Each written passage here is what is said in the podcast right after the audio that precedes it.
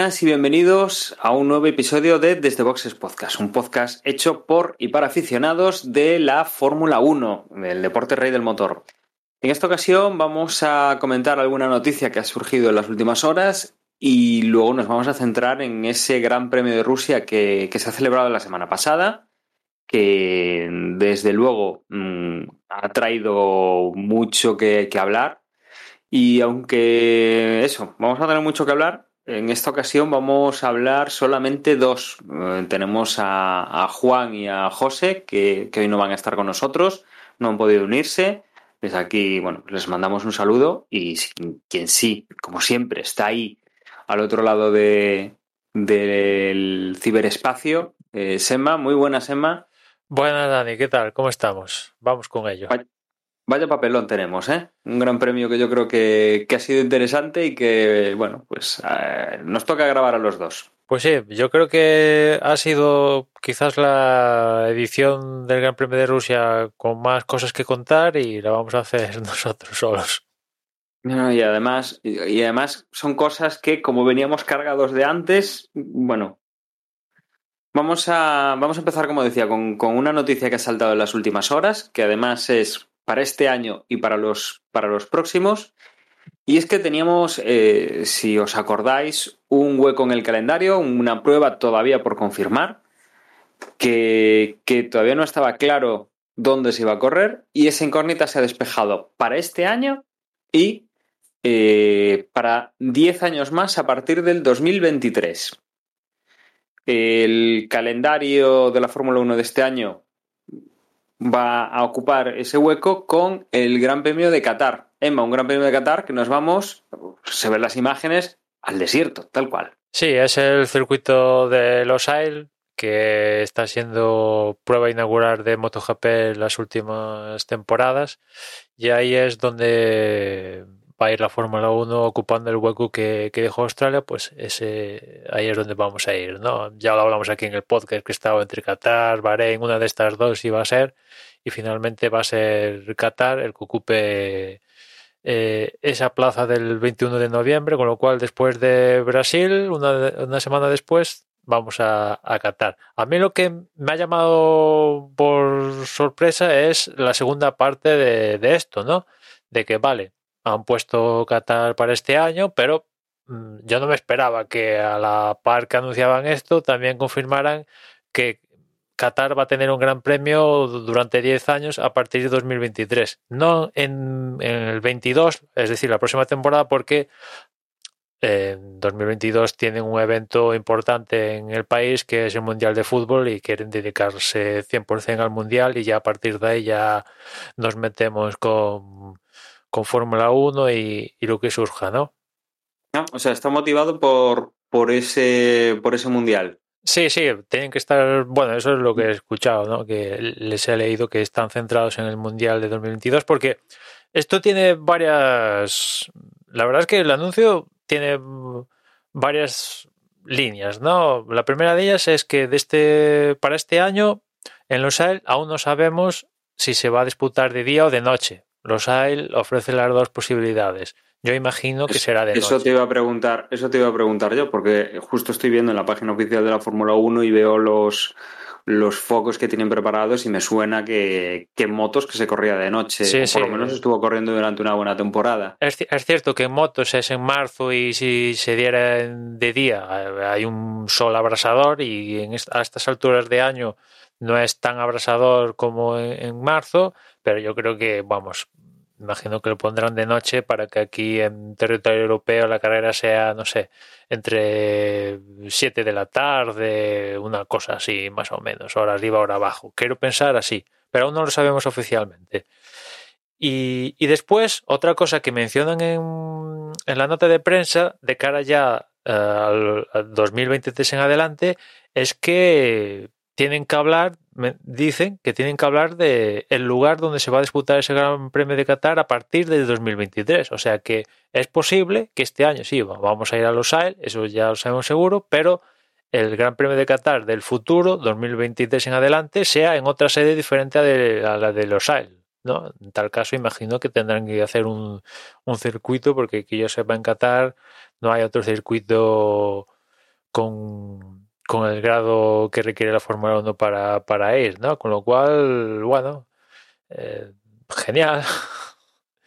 otro, otro país del Golfo Pérsico, de esa zona de, del planeta que vamos a visitar y, y la verdad que si finalmente resulta que va a ser de noche, vamos a tener Qatar de noche, después vamos a Arabia Saudí, que también va a ser de noche, y cerramos con Abu Dhabi, que también es de noche. O sea que están a un paso mm, de que un tercio del Mundial de Fórmula 1 sea de noche, ¿no? Si sumamos Bahrein y Singapur, que ahora no lo hemos podido hacer por el tema de la pandemia, pues están a un paso de que un tercio sea casi de, de noche, ¿no?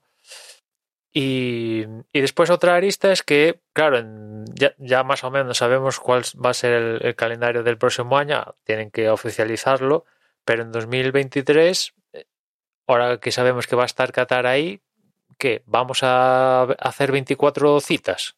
¿O se va a caer alguna de las que tenemos ahora? para seguir manteniendo las, las 23. La verdad es que empiezan a acumular grandes premios y yo eh, me temo lo peor de que vayamos a, a 24.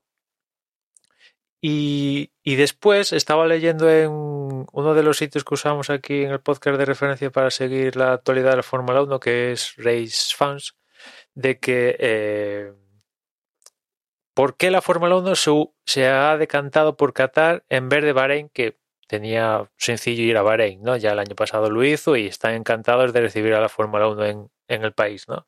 Y, y contaban aquí en la página que resulta que de fondo puede ser que este movimiento de seleccionar Qatar y además ampliarlo con el contrato a 10 años, que es un contrato, yo, yo creo que debe ser el contrato con un circuito más largo que debe estar firmado a día de hoy.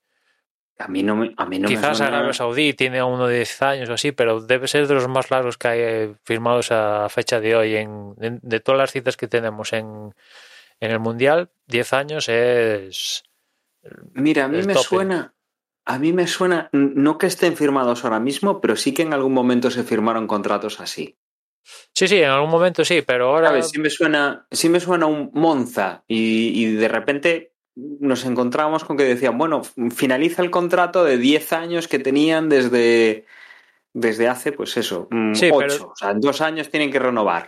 Pero eso ahora, sobre todo con los europeos, ahí no vemos, no, no estamos viendo esas amplitudes de, de años, aunque no, la a, a, día pasada... de hoy, a día de hoy no vemos, no vemos contratos de nada. Mm.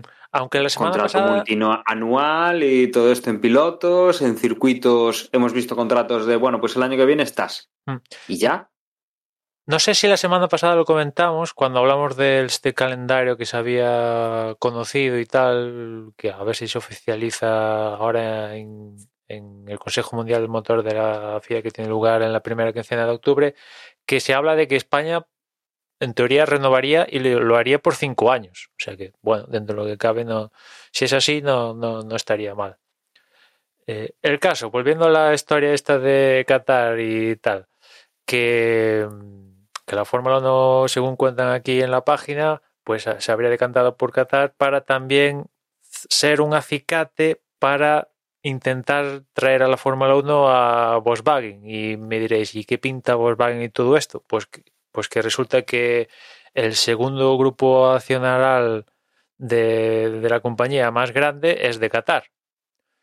Con lo cual, no sé si es hilar mucho o puede tener realmente que ver que, pues bueno, que la parte catarí que tiene acciones en la compañía presione lo suficiente como para involucrar a la compañía globalmente con una submarca, ¿no? Porque yo no me cuesta imaginar que de venir Volkswagen lo haga con la propia marca Volkswagen. Imagino que meterán o Audi o a Porsche o, alguna más de, del grupo, pero Volkswagen en sí, bueno, podría ser, pero no sé, me cuadra más que metan a una de estas que tiene más proyección de, de, velocidad, ¿no?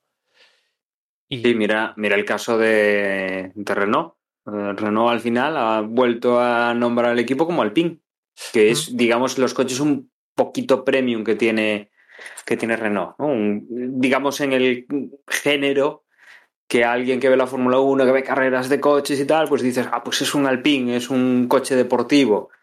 Eh, sí, sea, a mí me, me tiene más sentido que, que, entren como Porsche que entren como Volkswagen, ¿no? al final dices, pues, pues es un coche sobre todo ahora además que están tirando hacia esa electrificación en los coches de calle y que ya no vas a asociar tanto eh, un Volkswagen con un coche que puede ser prestacional, ¿no? Aunque ha tenido coches, bueno, los Golf, eh, los RB32, eh, que sí, bueno, pues, tiene coches bastante potentes que son en base a, un coche de, de, calle, ¿no? Pero desde luego pierden un poco esa imagen y seguramente entren, yo me imagino que entrarán como, no sé si como Audi, como Porsche o, como alguna de las otras marcas que tienen en el grupo y que pueden tener otro tipo de público y otro tipo de, entre comillas, prestigio y que puede ser más interesante pues que las anuncien en, en Fórmula 1, o sea, que se vea en Fórmula 1.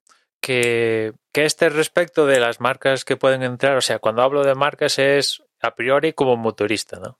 En la motorización que ya hablábamos de 2020, sobre 2026, por ahí andará cuando se introduzcan los nuevos motores de Fórmula 1, año arriba, año abajo, eso hay que verlo.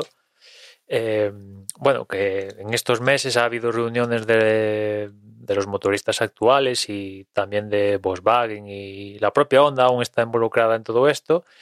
De, bueno, a ver, cuáles van a ser las líneas maestras de, de esos motores de, de dentro de unos años, ¿no? Y parece que se han puesto de acuerdo, de momento, esto es lo que se conoce, para eliminar el MGUH de la ecuación. No sé si te acordarás, Dani, que en su momento la FIA y los propios equipos, creo, pero más por la parte de la FIA, cuando se, metió, cuando se hizo con la Fórmula 1 Liberty, que dejaron unas líneas maestras ahí de los motores y una de las cosas que iban a quitar era precisamente el MGUH. Querían hacerlo más sencillo y con, como contraposición para quitar el MGUH hay que potenciar aún más el MGUK, ¿no?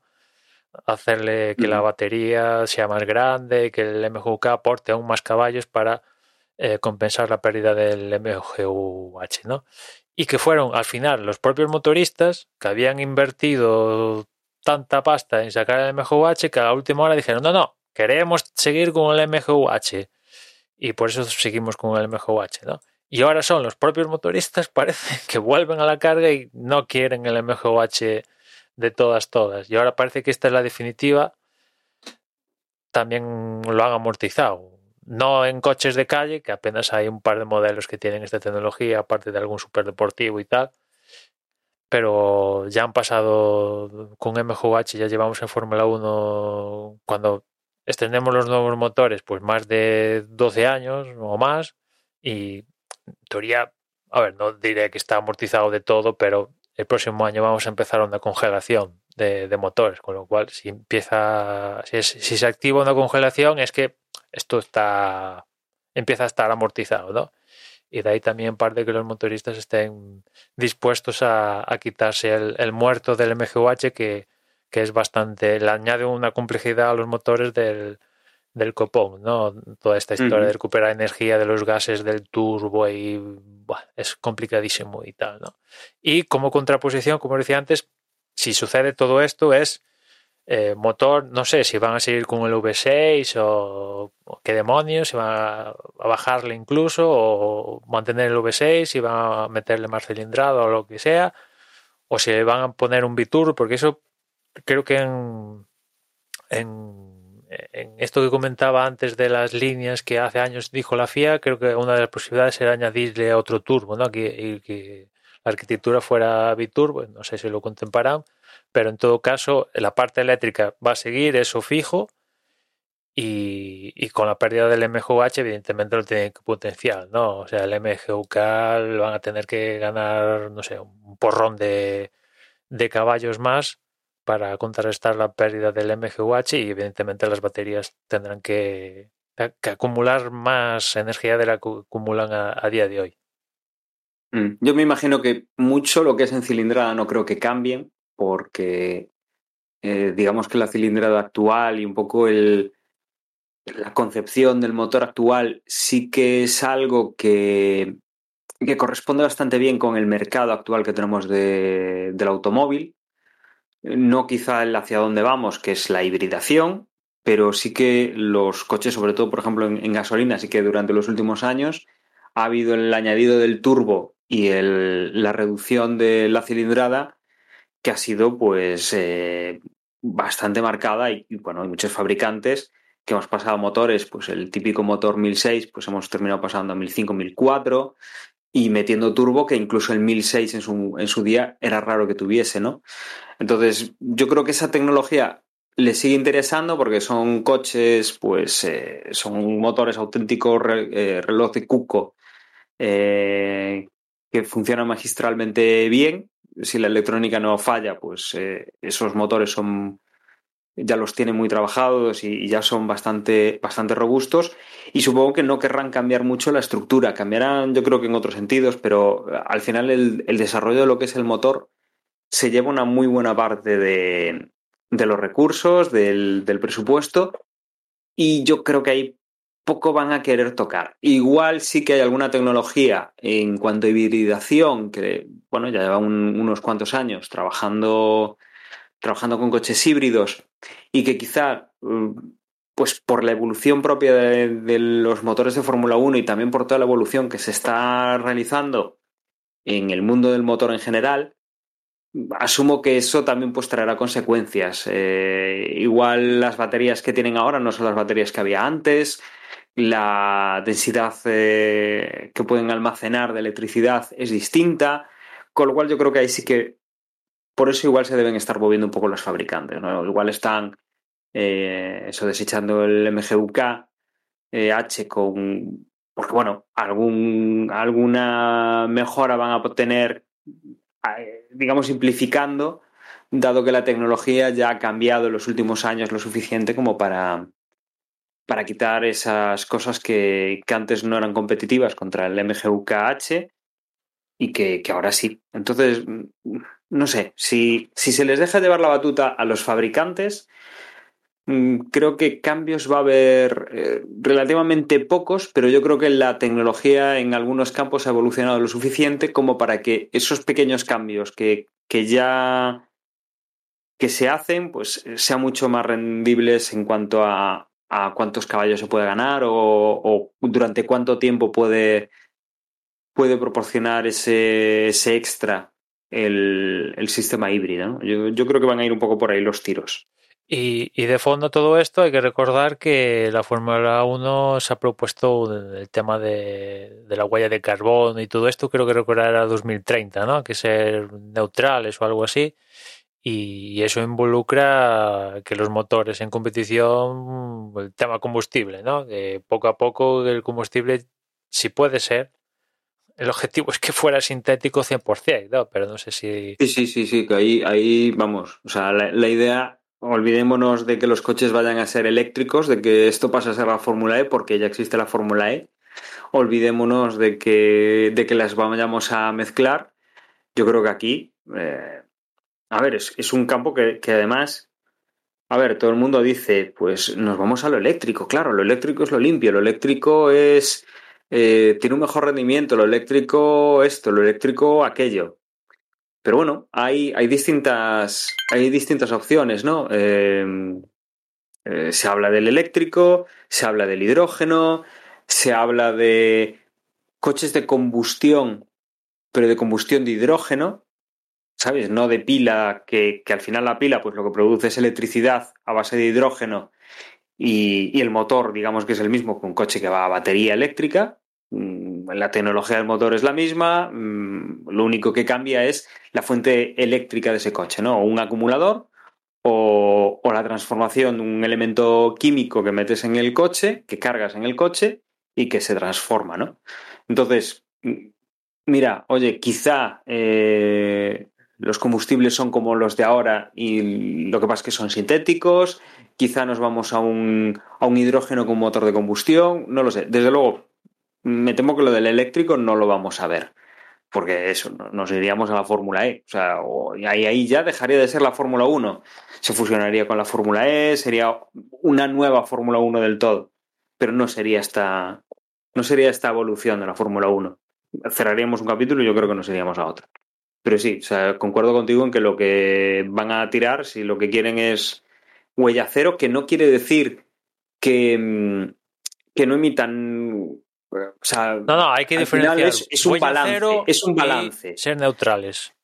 Claro. Huella o sea, cero es ellos... no emitir. Y ser neutrales claro. es compensar. O sea, aquí está la diferencia que cuidado con las palabrejas porque cero y neutral. Claro, claro, sí. Porque, por ejemplo, me lo decía hace unos meses que Coldplay, este es un off topic, que quería ser cero. Claro, eso quiere decir que no puedes emitir nada. Entonces, a ver cómo se inventa Coldplay hacer conciertos siendo cero. Porque ya me dirás. Pues. Si quieren si, hacer conciertos. Si llueve, si llueve, no tienen para cargar las baterías para para los equipos de sonido y ya no tocan. Ya, ya, o sea, cero es lo más exigente que hay porque es no emitir, ¿no? En cambio, uh -huh. neutral puedes emitir, pero lo tienes que compensar para compensar las, las emisiones, ¿no? Y, y creo que la Fórmula 1 estaba en esto, intentar, el objetivo era ser neutrales en 2000, en 2030, ¿no? Y, y hay ya todo un plan para eh, la conversión de, para llegar a los combustibles estos así más, más entre comillas, ecológicos y ya decía, como decía antes, que sean sintéticos, pero no sé si lo lograrán y tal, porque bueno, bueno, si descubren cómo hacer combustible 100% sintético en un, en un, laboratorio y tal, pues re, le resuelven un problema a la humanidad, ¿no? Pues yo te digo, Emma, o sea, hay, hay una línea de, de investigación también que es utilizar hidrógeno en motor de combustión y sí, que sí. no hay que cambiar tanto lo que es el motor de combustión. Eso es lo que, lo, lo que había leído yo. Y claro, ahí lo único que necesitas es eh, generar, bueno, a ver, hacer los cambios, obviamente, y que, que pueda, que más decían, un motor de combustión actual, por lo visto, no había que hacer tanta modificación para pasarlo a, a poder utilizar el hidrógeno como combustible. La verdad es que yo ahí no, no, no sé cuánto habría que invertir o cuánto habría que, que, que estudiar ¿no? sobre cómo, cómo hacerlo con, con, los coches. Desde luego claro, lo ponían como, aquí... como, algo sencillo. Claro. Lo único que tienes que conseguir es el hidrógeno que sea realmente cero emisiones, que sea, que sea verde, mm, que lo generes eh, todo a base de, de eólica, de, de, hidráulica, o sea, la fuente de, de energía que no, no emita. Eh, sí, yo, yo lo que le veo al hidrógeno es que tiene que tiene que presentar una característica que puede ser lo que sea, ¿no?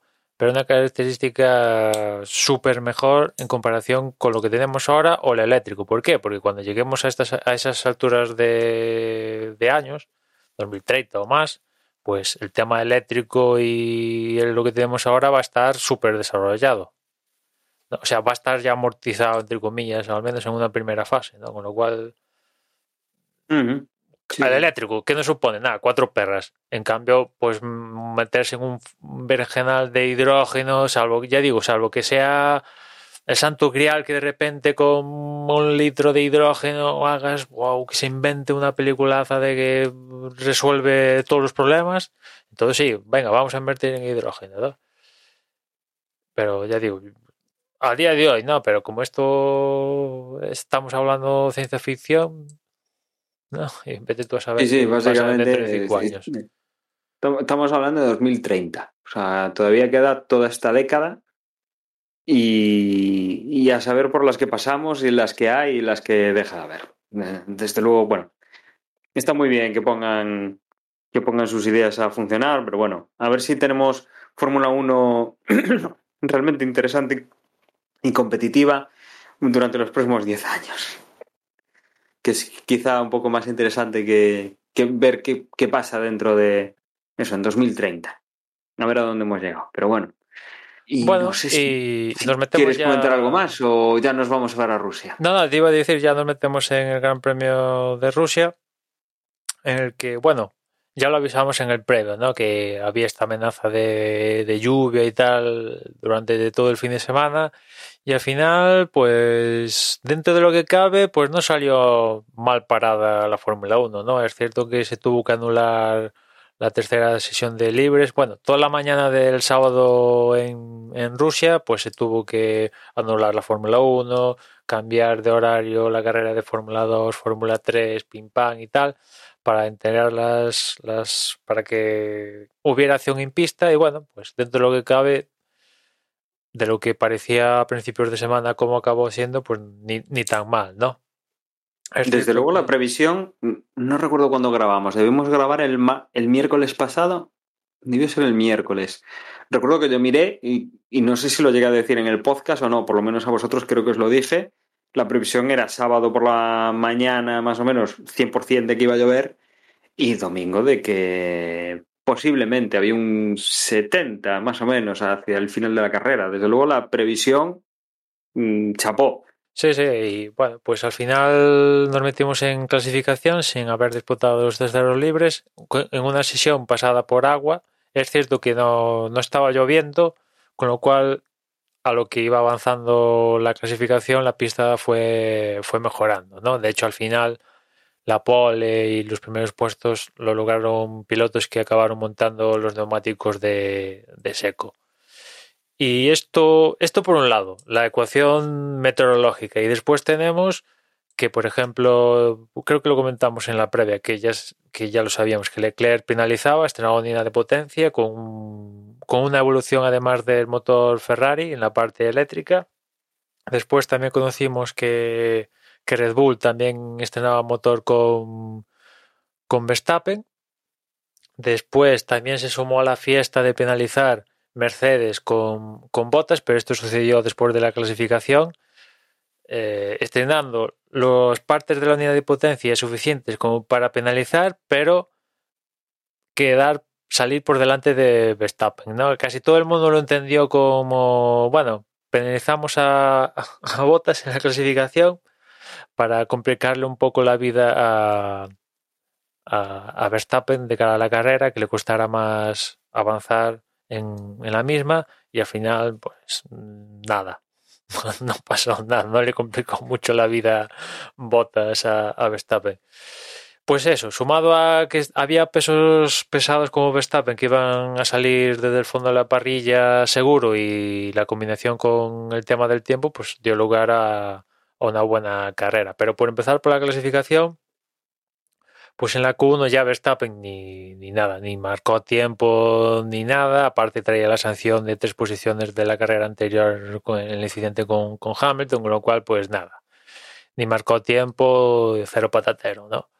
Y aparte de Verstappen, lo acompañaron como eliminados en la Q1 Mazepin, Giovinazzi, Schumacher y, y Raikkonen. Después, en la Q2, se quedaron Leclerc, que bueno, pasó a la pasó a la Q2, pero ya penalizaba y aquí ya ni marcó tiempo ni, ni nada. Otro que tampoco marcó tiempo fue Latifi, que además también eh, fue uno de los que penalizó porque estrenó unidades al margen de lo que permite el reglamento, con lo cual era uno de los que penalizaba y tampoco marcó tiempo. Pero, oye, mira tú, pasó a la Q2 gracias a, todo esto que estaba sucediendo. También se quedó Sonoda, Gasly y, y Vettel. Y de cara a la, la, Q3, pues décimo fue Ocon, noveno Pérez, bastante mala la clasificación de Pérez, que por ahí leía, lo tengo apuntado en Reddit, que, que lleva en las últimas seis carreras lleva hechos más puntos eh, Russell que Pérez, contando la carrera de Bélgica, evidente, la no carrera de Bélgica ¿no? Pero la verdad es que las últimas carreras de Pérez, por unas cosas él se lo llevan por delante, falla el equipo, toda esta serie de combinación ha hecho que en las últimas carreras apenas ha sumado, ha sumado. Eh, octavo fue Stroll, séptimo en un principio fue Bottas, pero ya digo que Mercedes decidió, decidió penalizar y Bottas penalizó 15 posiciones, las suficientes como para quedar por delante en la parrilla final de, de Verstappen. Sexto fue Fernando, bien. Quinto Ricardo, cuarto Hamilton, tercero Russell, que eh, volvió a demostrar que en situación de condiciones así un poco cambiantes y tal, él y el equipo acertaron a la hora de meter el neumático seco, porque fue uno de los que hizo la vuelta que le dio lugar a estar tercero con neumáticos de seco. Segundo fue Carlos, que rozó la pole, también con la estrategia de ir a última hora con el neumático de seco, porque quien logró su primera pole en la Fórmula 1 fue Norris, ¿no? También moto neumáticos de seco y además fue de los últimos, o quizás fue el último en marcar vuelta en la Q3 con ese neumático cuando la pista estaba en mejor mm, circunstancia con, para ir con ese neumático y, consiguió la primera pole de, de, de, McLaren en no sé cuánto tiempo y la primera de, de Norris, con lo cual si ya veníamos del éxtasis de McLaren en Monza, pues de repente encontrarse con la pole en la pole de Norris y Ricardo que salía quinto, que ni tan mal, pues mira tú por dónde bastante bien. Es cierto que han, consiguieron la pole en Rusia, que tampoco es sinónimo de de que casi no compensa hacer la pole en este en este trazado, ¿no? Por cómo por cuánta distancia desde la parrilla a la primera curva pero bueno, ahí está. La primera pole de, Norris ha sido en, en Rusia. Y ya digo, hay Bottas penalizó, Latifi penalizó, Leclerc penalizó, el propio Verstappen. Bueno, han penalizado aquí unos cuantos, ¿no? Aquí, hacia final de Giovinazzi también penalizó cinco posiciones por cambiar unidad, unidad no, por cambiar caja de cambios hacia final de, temporada siempre hay alguna carrera donde todos se ponen de acuerdo para penalizar por estrenar cosas. Y una de ellas ha sido aquí en, en Rusia. Bueno, desde, luego la, lo que ha sido el fin de semana hasta la carrera, bastante interesante y como, como además teníamos ese, ese pronóstico, ¿no? De que, de que podía haber pues eh, esa lluvia en carrera, mm, desde luego le daba bastante interés. La verdad es que la carrera comenzaba en seco, eh, una carrera la cual, pues en la primera, en la primera vuelta, en esa salida ya veíamos una muy buena salida de Carlos Sainz, que se ponía en primera posición, le ganaba esa partida a Norris. Veíamos también como, como Hamilton no salía del todo bien, eh, lo superaba eh, Lance Stroll, lo superaba Ricciardo, lo superaba incluso Alonso. La verdad es que Alonso, Alonso salía, mm, salía bastante bien, se colocaba en una muy buena posición y, desde luego que, que teníamos bastantes, bastantes cosas interesantes. A partir de, aquí, bueno, pues había eh, ciertas diferencias en cuanto a las estrategias, porque teníamos esos coches que venían por detrás eh, Bottas, eh, Verstappen, que, estaban llamados a estar delante y que tenían que venir pues apretando mucho. Y luego también teníamos por la parte de delante gente que, había salido con, neumáticos duros y gente que había salido con neumáticos blandos. Teníamos en las primeras vueltas, como decía, bueno, pues eh, Verstappen empezaba a atacar rápidamente, mm, se colocaba decimoquinto, mm, también Leclerc se ponía decimosegundo, decimocuarto se ponía Valtteri Bottas y que, bueno, empezaban ya a recuperar y a apuntar hacia, hacia donde tenían que ir, ¿no? Por otro lado, eh, en la cabeza de carrera, Sainz llevaba, llevaba la delantera, mm, sacaba un poco de ventaja Norris. La verdad es que esta primera parte de la carrera bastante, bastante bien, seguro, con, con un colchoncito que, bueno, nos hacía soñar un poco, ¿no? De ver un, español muy arriba y que, parecía que iba a ser eh, Carlos Sainz. Eh, por detrás de ellos también George Russell, que como sabemos el, año que viene ya correrá en un equipo puntero, en el equipo, eh, en el equipo Mercedes, y que desde luego pues iban ya apuntando a, que alguno de ellos seguramente lo tuviéramos al final de la carrera en una muy buena posición o incluso a, a los tres.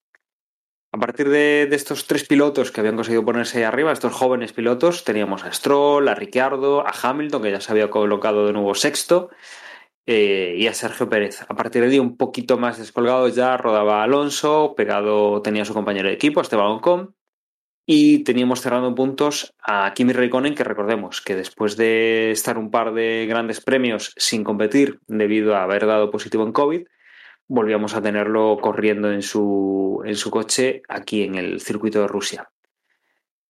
En, bueno, pocas vueltas llevábamos cuando Verstappen ya conseguía adelantar a, a Bottas, conseguía adelantar también a, Leclerc.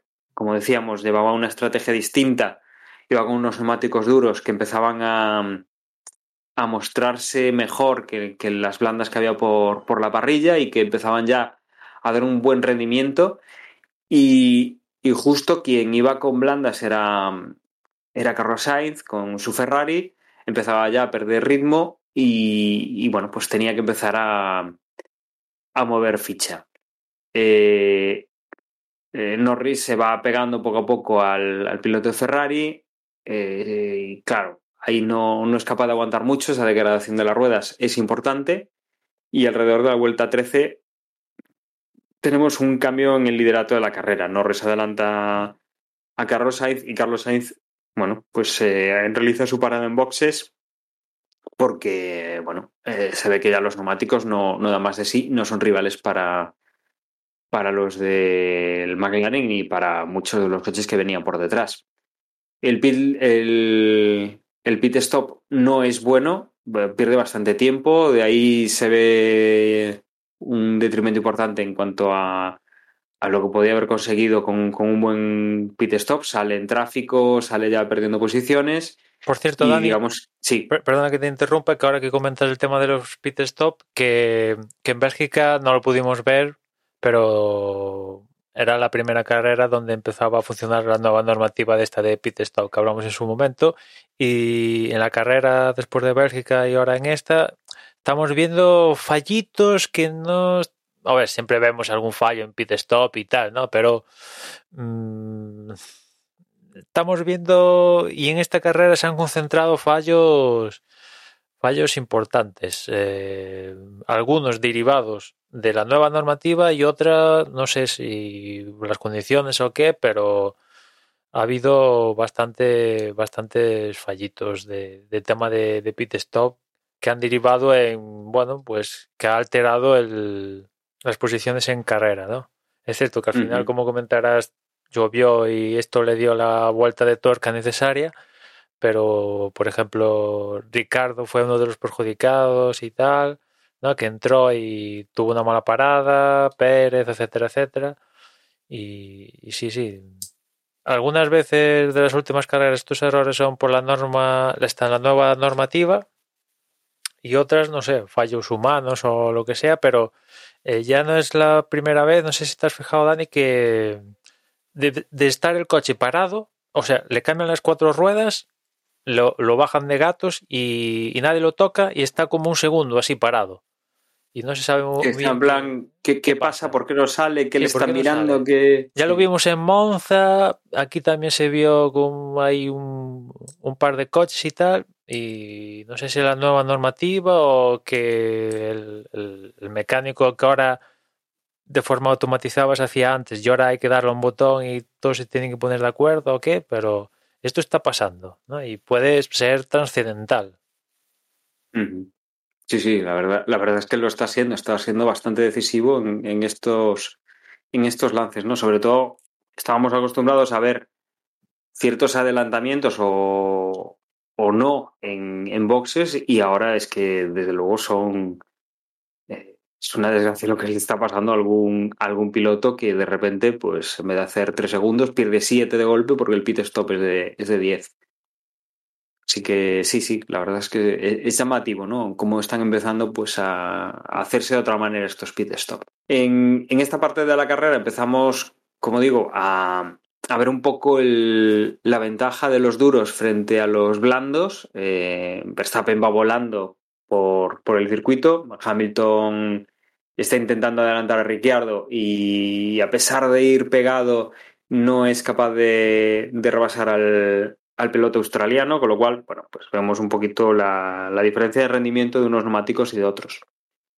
Los que llevaban los neumáticos duros en esta parte intermedia de la carrera, mmm, Verstappen, Leclerc, Pérez, Alonso están consiguiendo un rendimiento interesante, están poniéndose en posiciones eh, altas de, de, la clasificación y preparándose pues para lo que pueda pasar hacia el final de la carrera. Y desde luego, pues es la, la parte de trabajo, entre comillas, silencioso de cara a lo que, lo que viene en este último acto de, de, la, de la carrera. Norris seguía en primera posición, eh, Hamilton al final consigue llegar a esa segunda posición tras cambios de neumáticos y, distintos bailes. Tercero era, era Sainz, bastante, bastante lejos de esa cabeza de carrera, de esos dos pilotos que iban bastante cerca. Y a partir de ahí ya venía Ricciardo, Pérez, Verstappen, que ya había llegado hasta la sexta plaza. Alonso, que se estaba manteniendo muy bien en ese grupo de carrera. Russell, que había perdido unas cuantas posiciones, partiendo de esa tercera en la que estaba, y también el otro Alpine con, con Ocon, pues eh, digamos que cerraba ese grupo que estaba ahí peleando. Claro, los que iban bien con los neumáticos duros cuando los blandos se degradaron, bueno, pues ahora empezaban a tener ya sus, sus problemas porque tenían obviamente que poner los otros neumáticos. Verstappen pues tiene ahí un poquito de pérdida de comba, eh, termina luchando con Fernando que viene por detrás, que le, le, lanza algún, le lanza algún ataque y que, claro, al cambiar los neumáticos, ahora el que corre pues es el, el otro que tenemos involucrado en el, en el Mundial, que es eh, Hamilton. Vuelta a vuelta, vuelta a vuelta, se va acercando un poquito más a su gran rival en esta carrera, Lando Norris. Lando Norris que, que poco a poco ve cómo se le va acercando el piloto inglés con, con, un coche que, que sobre el papel y sobre la pista es mejor y que desde luego la carrera, mmm, bueno, la, la, victoria final la tiene un poquito todavía en el aire. La verdad es que lo ha estado haciendo muy bien durante la, durante la carrera hasta ese momento y ahora es el, el tiempo de, de, apretar y de, de, darlo todo y de justificar el poder subirse al podio en primera posición o, bueno, subirse al podio. Nada, a partir de aquí eh, todavía la cosa no, no, se decide. Hamilton pues eh, lo tiene difícil, es un hueso duro Lando Norris. La verdad es que eh, este McLaren estaba volando en, este circuito y le estaba poniendo las cosas complicadas a, a Hamilton. Pero de repente, cuando nos quedan cinco vueltas para finalizar la carrera, llega lo que, como comentaba, era un 70% de probabilidad de que llueva durante la carrera y aquí nos viene. Empieza por, por una curva, la verdad es que los pilotos, pues eh, los pilotos de los equipos dudan, ¿qué hacemos? ¿Cambiamos? ¿No cambiamos? Solo hay una parte mojada en el circuito, si cambio neumáticos y solo hay una parte mojada voy a perder mucho tiempo si me lanzo y acierto, pues puedo ganar aquí bastantes posiciones. Si me quedo en pista, es posible que los pierda. Bueno, la verdad es que aquí la calculadora se ha, se ha sacado mucho y, nada, lo he sabido que, que, tenían menos que arriesgar, que tenían una posición cómoda, pero, pero que podían aspirar a más intentando cambiar la, cambiar un poquito la, la estrategia de los que iban por delante y nada, tenemos a Botas, por ejemplo, que, cambia los, que cambia los neumáticos, que monta los, las gomas intermedias. Pero bueno, los dos de delante mm, están ahí, pues a ver quién es el primero que, que renuncia, ¿no? Si, si Hamilton o Norris entran y solo uno de ellos entra y el otro queda en pista, pues es posible que si no llueve lo suficiente no, no consiga recuperar ese tiempo perdido o si incluso lloviendo lo suficiente, pues que, que no le dé tiempo a adelantar. Y aquí, pues, quien más tiene que, que, perder es Norris, que va primero, y quien menos tiene que perder es Hamilton, que va segundo. La verdad es que tenían ambos un colchón de tiempo suficiente como para hacer ese cambio de neumáticos, ya que el tercer clasificado venía muy lejos todavía de ellos. Y finalmente, pues el que, el que decide entrar a cambiar neumáticos es Hamilton. Mm, la verdad es que Norris eh, sigue aguantando la pista como puede. La diferencia de tiempo es muy importante, hoy más todavía pensando en que quedan tres vueltas. Lo que pasa es que, claro, Norris las está pasando canutas para mantener el coche en la pista. Se ve que, que la lluvia va más, que ya está lloviendo en todo el circuito, que, que es necesario montar intermedios porque con, con, los neumáticos de seco los coches no funcionan. Y esto, pues claro, eh, Hamilton en un fallo de, de, Norris, eh, salidas, el, el, ir a boxes a cambiar los neumáticos, cosa que eh, Norris prácticamente casi se ha pasado de los boxes porque el coche se le fue antes de poder entrar, con lo cual eh, Hamilton se encuentra con neumáticos intermedios, recupera todo el tiempo perdido con Norris y, consigue ponerse en primera posición. Por detrás, quien también eh, acierta con, con, esta lotería de entrar o mantenerse en pista para poner los neumáticos de lluvia es Verstappen, que se alza con. se consigue poner en segunda posición y que desde luego pues le, le viene muy bien después de toda la carrera que, que ha tenido desde las posiciones finales de la, de la parrilla de salida y que ha pues eh, le ha permitido pues llegar en esa segunda posición y bueno pues no no tener una sangría así muy muy alta con, con Hamilton.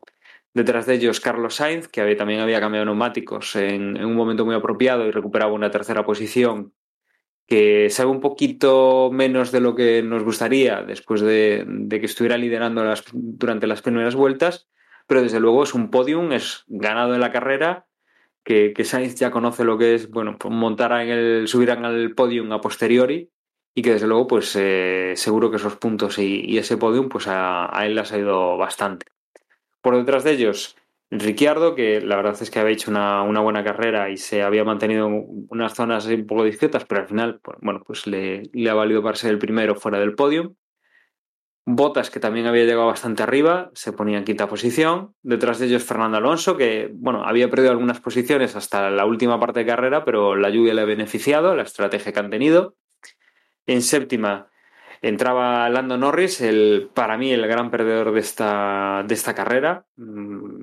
A ver, fue muy valiente, hizo una carrera muy inteligente, muy trabajada y en la que sí que seguro que se merecía muchísimo más, pero bueno, la lotería de haberse mantenido en pista eh, cuando llegó la lluvia, pues la verdad es que le ha salido mal a él y le ha salido bastante bien a Hamilton el haber entrado a cambiar los neumáticos antes que su adversario.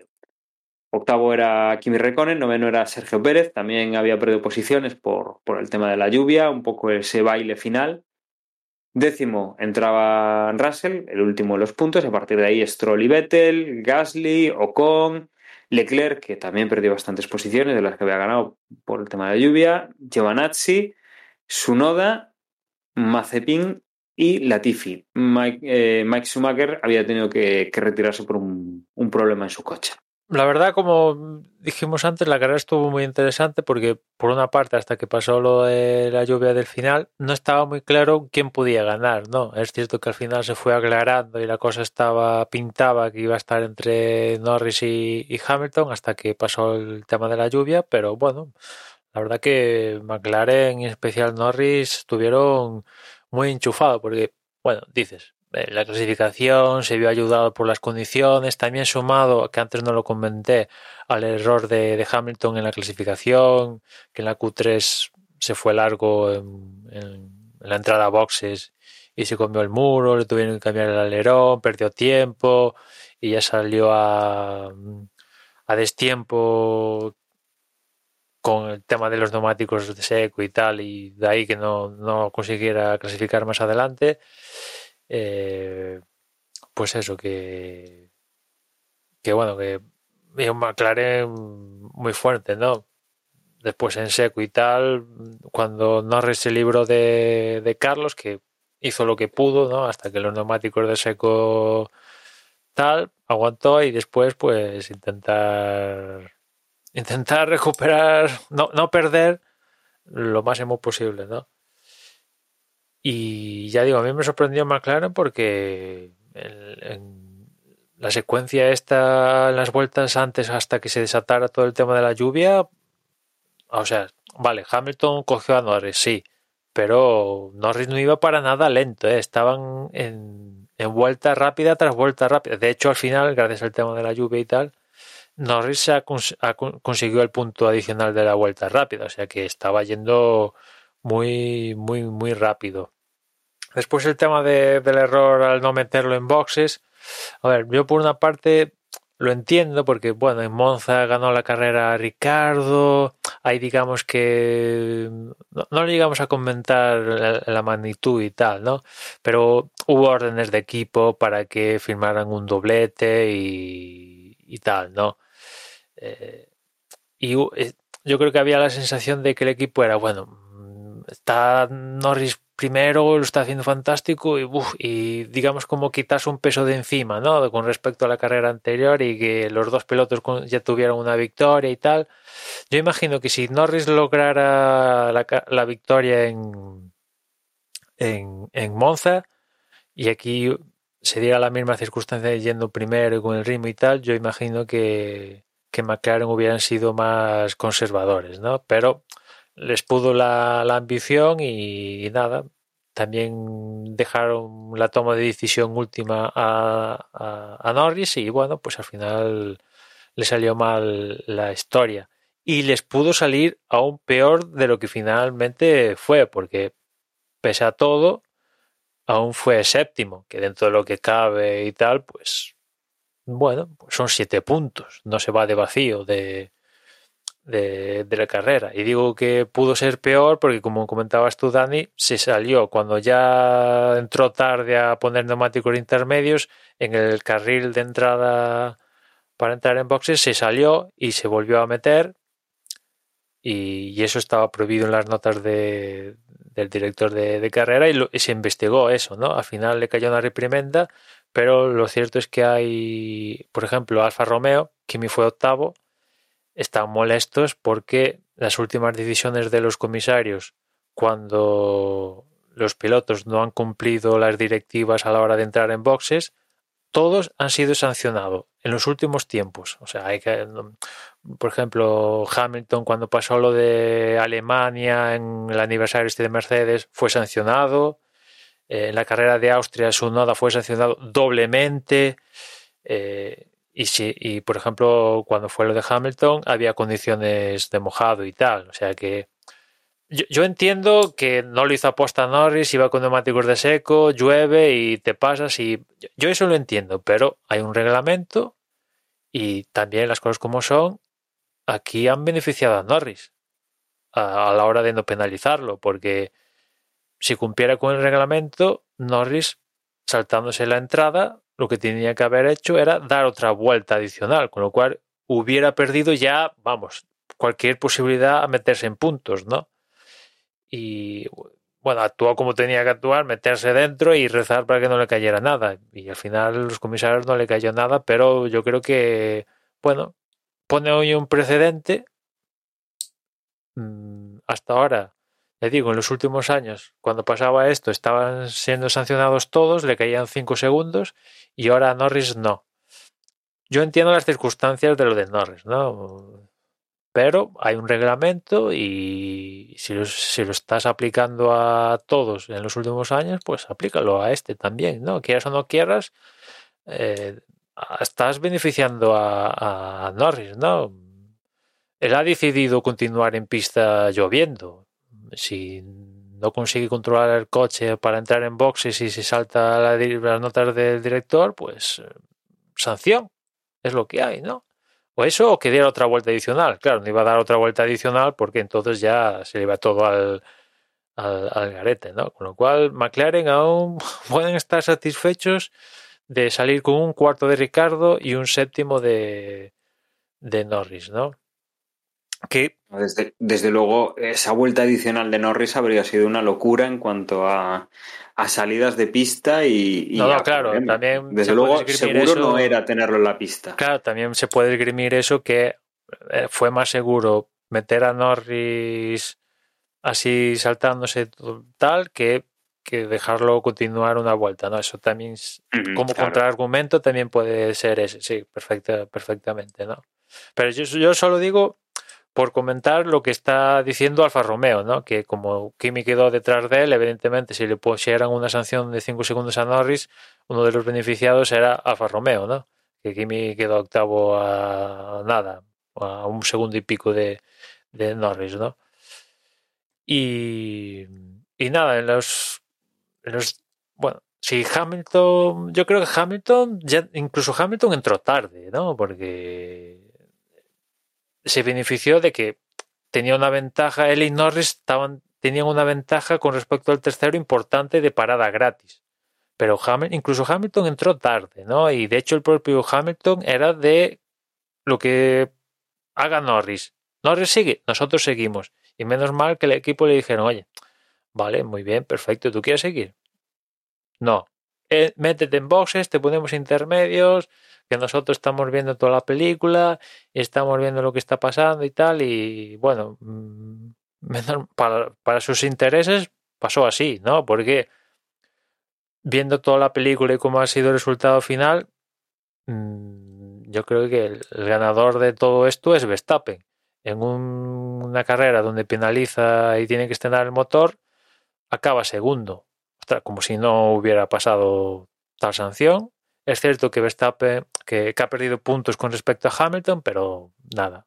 En la siguiente carrera Verstappen queda primero y ya es nuevo líder de, del mundial. Y tiene, tiene un motor fresco, que en Red Bull cuentan con que Hamilton sancione. De hecho, incluso ya lo esperan para la siguiente carrera de Turquía. Ya esperan que Mercedes se la tenga que, tenga que sancionar con Hamilton. O sea que de momento la película les ha, le ha salido rentable a, Red Bull, ¿no? Porque también Verstappen había tocado techo antes de que lloviera, ¿no? En torno a la séptima posición, una cosa así. Había tocado techo hasta que empezó a llover y fue uno de los que más tajada ha sacado de, de todo el tema de, de la lluvia colocándose segundo. Mercedes, pues bueno, mm, a ver, un gran premio para haberle sacado 800 puntos los máximos posibles a Red Bull, en concreto a Verstappen, pues le al final le ha acabado sacando 8.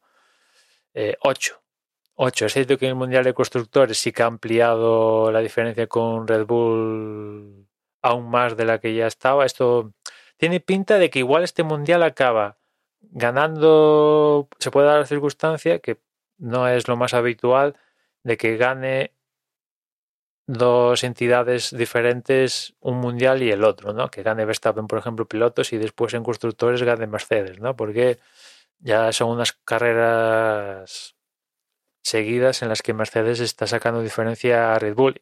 Y antes os decía, en las seis últimas carreras, Russell ha puntuado más que, que Pérez. No, me he equivocado. Ha puntuado exactamente lo mismo, 16 puntos en las últimas carreras, tanto Russell como, como Pérez, que son para Russell está muy bien, pero para Pérez es nada, es cero. O sea, creo que Verstappen en estas últimas carreras le ha metido una diferencia de 80. O sea, es una, una burrada, ¿no? Ya digo, a veces es él, a veces ha sido Botas que se lo ha llevado por delante, a veces ha sancionado estrenando unidad de potencia, lo que sea, pero eh, ha dejado de ganar unos puntos importantes. Y aquí le salió la jugada mal porque no, no, entró no entró como entró Verstappen. Entró dos vueltas más tarde y, no le salió la, historia bien, ¿no? Y después destacaría, bueno, Sainz, que al final consiguió el, podio, como tú decías, Dani, bien. No está mal teniendo en cuenta que el coche no está, no está para ganar. El, a lo largo de la temporada, el único momento donde Carlos ha tenido coche para ganar fue Mónaco y no, no pudo ser, firmó en la segunda posición, pero no, no tiene coche para ganar degradación, lo que sea, pero no, no tiene coche, ¿no? Y conseguir un tercero no está nada mal teniendo en cuenta las, las circunstancias, ¿no? Un Carlos que posiblemente sancione, no sé si en Turquía o esperarán para después la de Turquía, pero va a sancionar seguro en las próximas carreras, estrenando la unidad de potencia que ha estrenado Leclerc en, en esta carrera.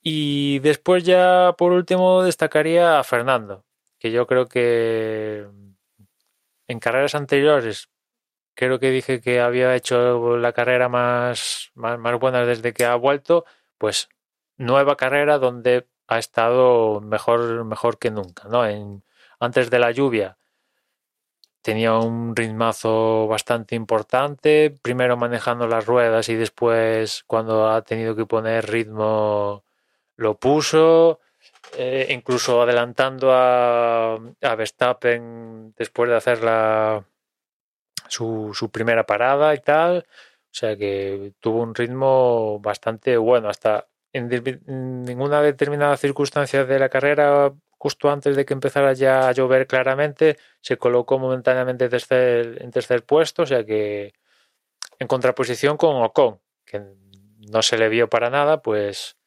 Fernando estuvo en las altas esferas de, de la parrilla. Se le vio poderoso, ¿no? Que en las primeras carreras de la temporada se le vio débil. Cuando digo débil, se le vio al coche débil, ¿no? Que, y a él un poco también, ¿no? Que no se le veía vulnerable en, en, carrera y en cambio ahora aquí se le está viendo poderoso, ¿no? Adelantando, ya digo, a Verstappen, con Carlos Pérez, Ricardo, o sea que bien en, en ese sentido. Desde luego la carrera y, sin necesidad de que haya cosas extrañas, eh, la carrera ha dado mucho que hablar y, y mucho interesante y nos ha dejado, desde luego, yo creo que una de las una de las carreras más interesantes de esta, de esta temporada, ¿no? Desde luego un final en el cual creíamos que todavía podía pasar cualquier cosa, cuando ha llegado la lluvia lo ha cambiado de nuevo todo y que, que la verdad es que ha sido bastante, bastante interesante. Mm, ha tardado en definirse y cuando prácticamente ya estaba definida, pues ahí viene. Eh, lluvia, cambian los planes, dan vueltas y nueva carrera, una carrera distinta, a la cual, bueno, pues eh, los pilotos pues han tenido que arriesgar. En este caso, pues le ha salido bien al equipo Mercedes con, con Hamilton. Y, y, desde luego yo creo que, que bastante, bastante interesante lo que hemos visto en esta carrera. Sí, es de estas de que pasa, han pasado tantas cosas en esas últimas cinco vueltas del final que es imposible, es imposible comentarlas aquí en el podcast. Si queréis saber el dedillo de lo que ha pasado, ni, es que ni incluso os iba a decir verlo por la tele, es que ni incluso viendo por la tele te vas a enterar de cómo es posible de que mmm, Botas, que no, no iba ni puntuar, pues de repente acaba, acaba entre los cinco primeros, ¿no? Eh, Verstappen, que incluso estaba teniendo problemas para ir séptimo, medio lo estaba cogiendo el que iba detrás de él, que no sé si era Stroll, pues de repente va segundo. Norris, que está liderando y haciendo vuelta rápida porque lo está persiguiendo Hamilton, de repente, pues en una vuelta pierde 50 segundos, una cosa así, ¿no? Llega parado cuando entra en boxes. Ni, es que ni si, siguiendo por, la tele te, te entera. Caos, hubo caos.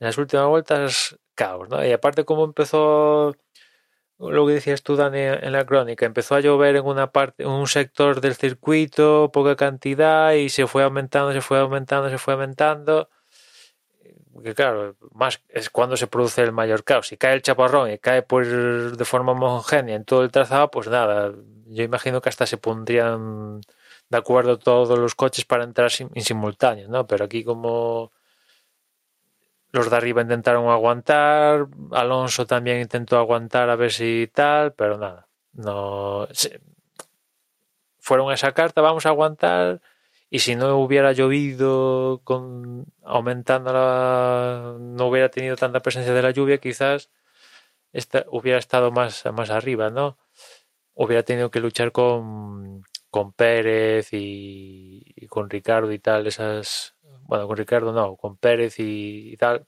esas Leclerc y tal no que fueron los que los que aguantaron hasta final.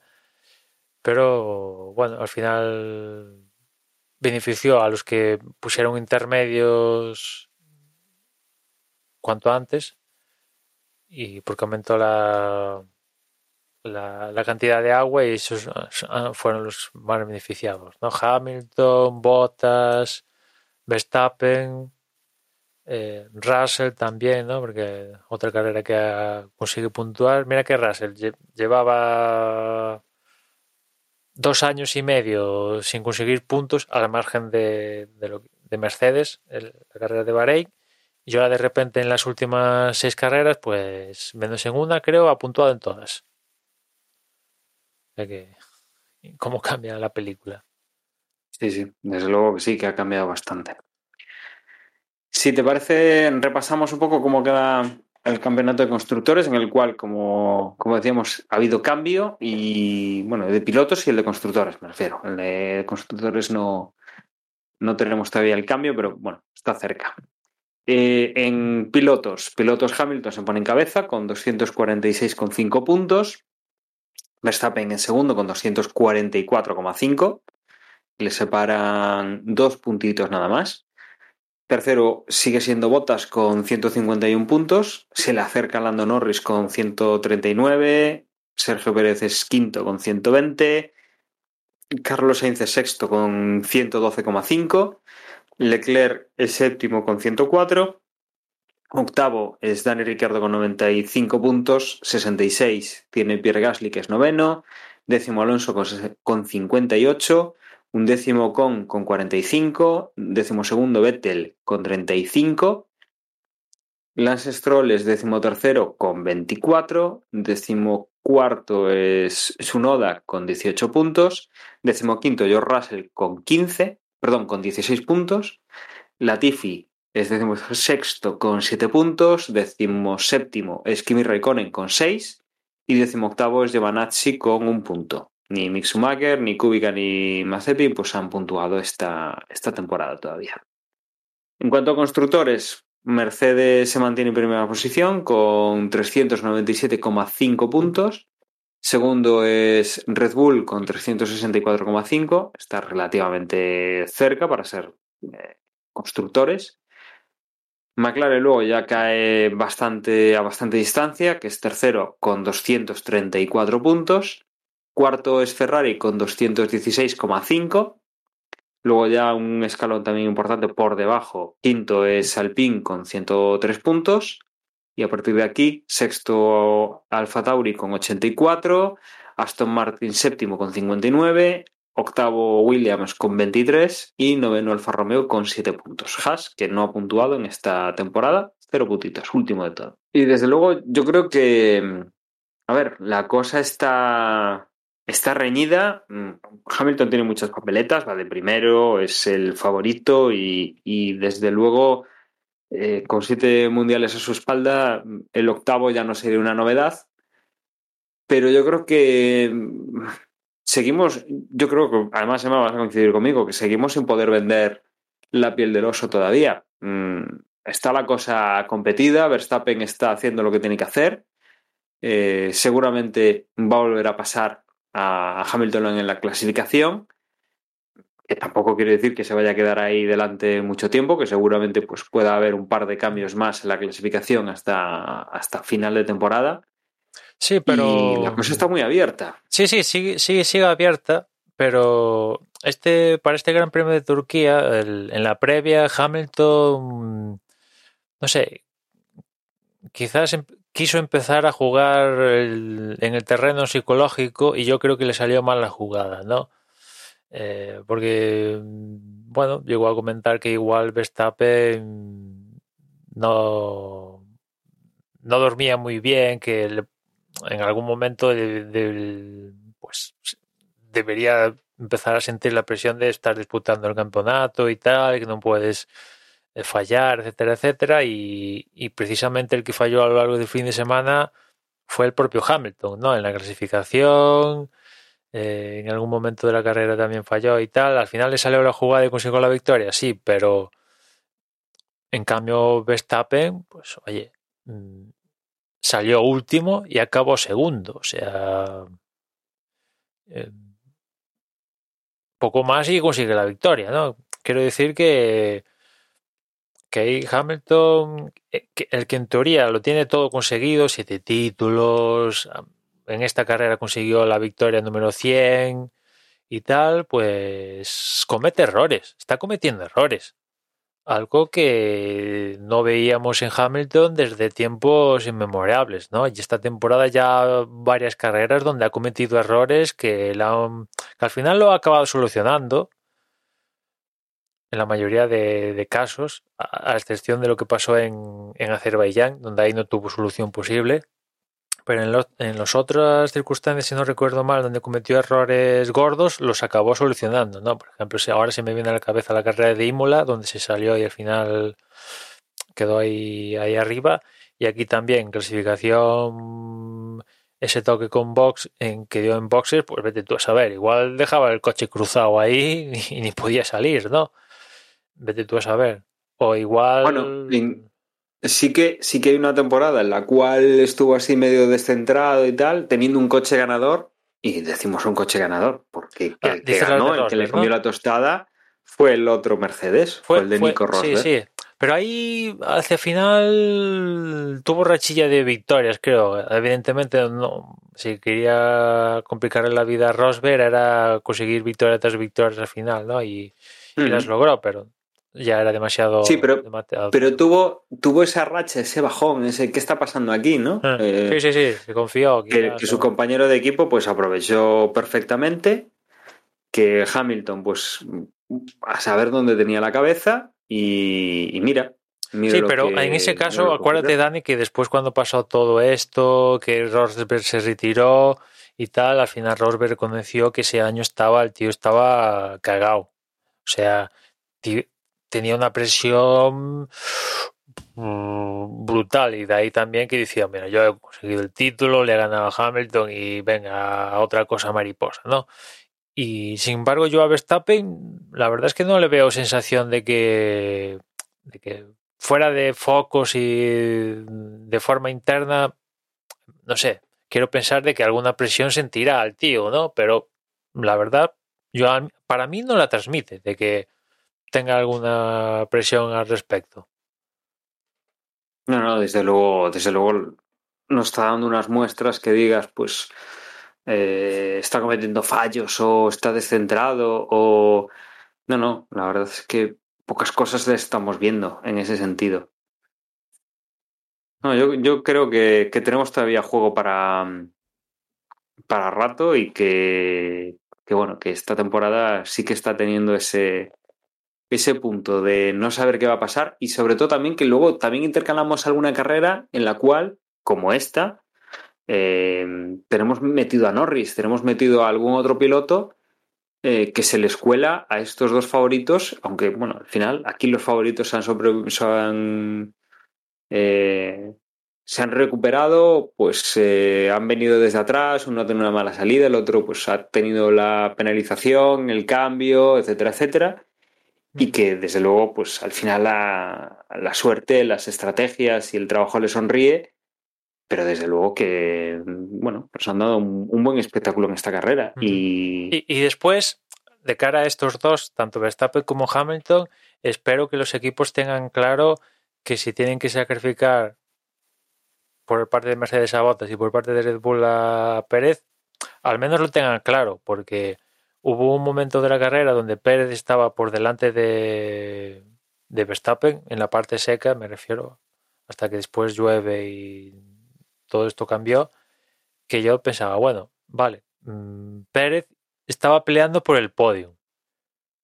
Y como decía antes, Verstappen estaba tenía complicado avanzar más allá de la séptima posición, con lo cual dices, ¿voy con todo con el podio de posible podio de Pérez o pierdo el podium con tal de que Verstappen le gane una posición a Pérez y consiga, no sé, ahora no me acuerdo cuántos puntos son, mm, tres puntos más, por poner. Mm, estas cosas hay que tenerlas claras porque mm, hasta ahora Red Bull ya, ya sacrificó a, un par de veces a Pérez para su vuelta rápida o lo que sea, para, para favorecer a Verstappen no vamos a abrir el melón, no vamos a abrir el melón de ese sacrificio de Hamilton, o sea, de Hamilton no, perdón, de, de Botas llevándose a Verstappen. Ese melón no lo abrimos. Y, y de Botas, bueno, Mercedes con Botas mm, no, no sé si, si, esto lo puse en Twitter, no sé si lo llegaste a ver, Dani, que el propio, al parecer el propio Botas colgó una historia en Instagram con él así, un Photoshop, ¿no? Estaba él y de fondo, eh, un, en plan desguace, lleno de motores, ¿no? Y esto lo colgó Botas en, en Instagram, sin, si no es falso la historia, ¿no? Y la verdad es que lo de Botas después de clasificación, que tampoco hizo una gran clasificación, sancionándolo, o sea, estrenando unidades de potencia, los elementos necesarios para no salir último, sino salir dos posiciones por delante de Verstappen, ostras, eso es sacrificar a, a Botas, que al final le salió bien en la jugada porque el Mundial de Constructores, gracias al tema de la lluvia tal, le han metido más puntos a Red Bull, sí, pero en un principio sacrificaron a Botas. ¿no? Mm, mm, sí, a, a, ver. La verdad es que sí, pero ¿hasta dónde podía haber llegado? O... Es cierto que durante la carrera pasado, Verstappen pues... le duró Botas dos segundos, eso es cierto. Tú ahí sí, pues un dos segundos seis o siete vueltas le, le, ha durado, pero bueno, no, no mucho Fue cogerlo más. y ala, venga, chao, chaval. Hasta otra cosa mariposa, ¿no? O sea que y, y, recordamos una cosa, Emma. Eh, ya no es la primera orden de, del equipo que votas con esto de que ya el año que viene ya está fuera y le han, le han cambiado por, por, el chavalito nuevo y tal.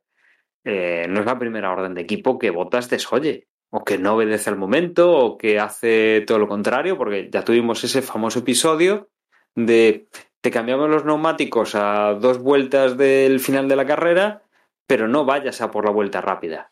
No, no, ya, ya se han dado un par de ellas. Y por eso digo que lo tengan claro, porque como el Mundial al final está siendo tan ajustado de dos puntos para arriba, dos puntos para abajo, sacrificar a uno de estos y tal, pues ahí puede estar al final la decisión de, del campeonato, si la cosa va tan ajustada, uh -huh. ¿no? Y hay que tenerlo claro, claro. A ver, yo, no sé, imagino que aquí sacrificar un posible podium, tal, pues se vería muy raro, ¿no? Pero, oye, si tu objetivo es el campeonato, que gane Verstappen el título, pues ala, venga, tú, para, ¿dónde vas? Para que quiero que, que Verstappen quede por delante tuya y consiga tres puntos más. O sea, hay que tenerlo claro, porque se pueden dar estas circunstancias, al menos aquí, ¿no? Porque ahora realmente, salvo que pase cosas raras, yo no imagino a Verstappen saliendo más allá, más atrás de la segunda línea, eso también es cierto, ¿no? salvo que pase algo raro, no, no imagino a, Verstappen saliendo más allá de, de, la segunda línea, ¿no? Con lo cual es más raro que, que Pérez que esté yendo por delante de él en, la carrera. Pero en el caso de Mercedes hay que tenerlo, bueno, tanto Mercedes como Red Bull, claro, porque dependiendo de cómo se den las circunstancias, esto tiene que estar requete hablado para si el objetivo es ganar, oye, hay que ceder posiciones, tal, es que no, no, no te lo tienen que decir ni, ni por radio. Es nada más que nada más que te dicen, oye, detrás está, tuya está Hamilton. Ya automáticamente sabes que tienes que dejar pasar o, o no. Igual llegan al acuerdo de que no. Vete tú a saber. Sí, sí, desde luego desde luego hay muchas cosas ahí que, que vamos a ver en qué, qué nos encontramos y, y, hay que estar atento a los próximos, las próximas carreras, porque desde luego está la cosa apretada, no se puede dar por, por vendido ya todo el pescado y, y la verdad es que yo creo que apunta a un final de temporada bastante, bastante, bastante interesante. No sé si quieres añadir alguna cosa más, Emma, o, o vamos cerrando ya este episodio. Nada, nada más por parte hoy.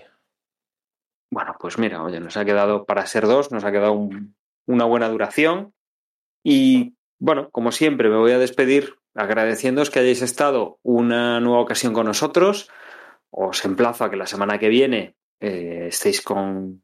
nos volváis a escuchar cuando hablemos del previo del Gran Premio de Turquía, esta vez sí. Y nada, como siempre, también os recuerdo que nuestra página web es desdebox.es, donde vais a encontrar las formas de contacto y las redes sociales, que de todas formas eh, ahora Emma os, va a recordar. Y os recuerdo también el correo electrónico, donde está Juan para, para comentaroslo, pero es desdeboxespodcast.gmail.com.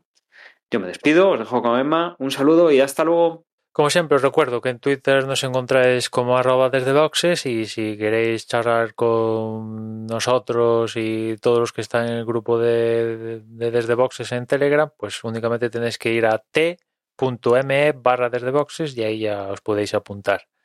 Nada más, ya nos escuchamos en la próxima carrera.